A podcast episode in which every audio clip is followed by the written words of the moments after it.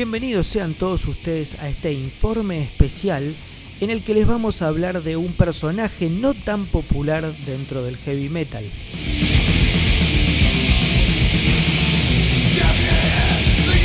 El personaje en cuestión se llama Chris Riffert. Sí, ustedes se van a preguntar quién es Chris Riffert o por lo menos qué hizo para merecer un informe.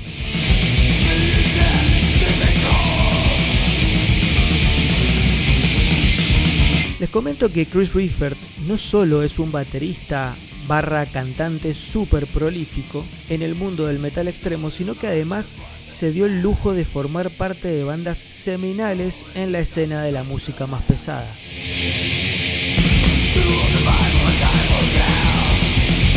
Para empezar con sus andanzas, el tipo en 1987 forma parte de la grabación de el disco Scream Bloody Gore de Death disco debut de la banda de Chuck Schuldiner y probablemente uno de los primeros y más influyentes álbumes del género.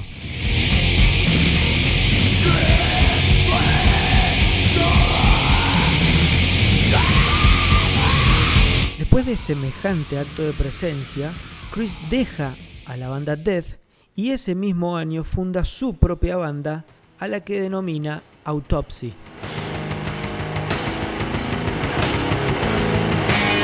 En Autopsy, Chris no solamente va a tocar la batería, sino también va a pasar a cantar.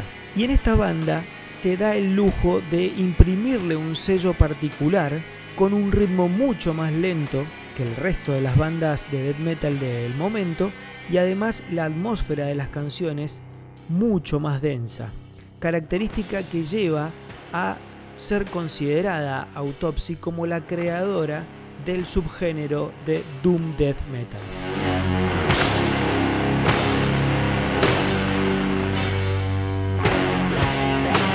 Con Autopsy Chris graba cuatro discos de estudio, con la particularidad de que el último de esa secuencia, llamado Shit Fun, de 1995, prácticamente es un disco de hardcore punk, con 21 canciones rapidísimas que en su gran mayoría apenas si llegan a superar los 3 minutos de duración.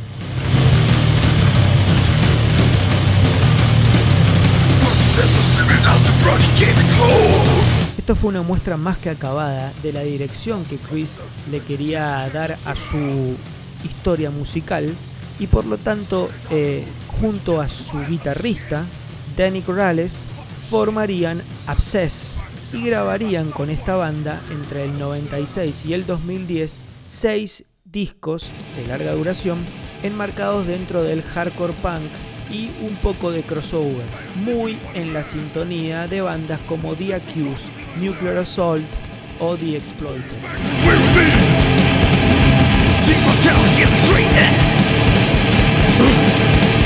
Después de esa aventura punk de Chris y su ladero Danny, en 2011 vuelven a restablecer Autopsy, con el que van a grabar tres discos más, el último hasta ahora, Tourniquets, Hacksaws, Engraves de 2014.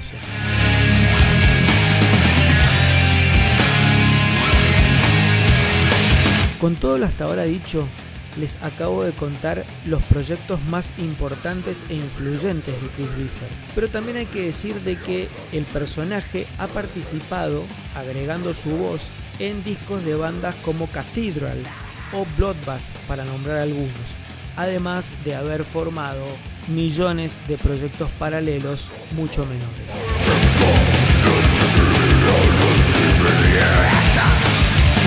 En definitiva, Chris Riffert, aún no siendo dueño de las grandes marquesinas de la escena, ha tenido una labor más que importante e influyente en el mundo del death metal y por lo tanto se merecía un informe propio. Esto ha sido todo, hasta la próxima.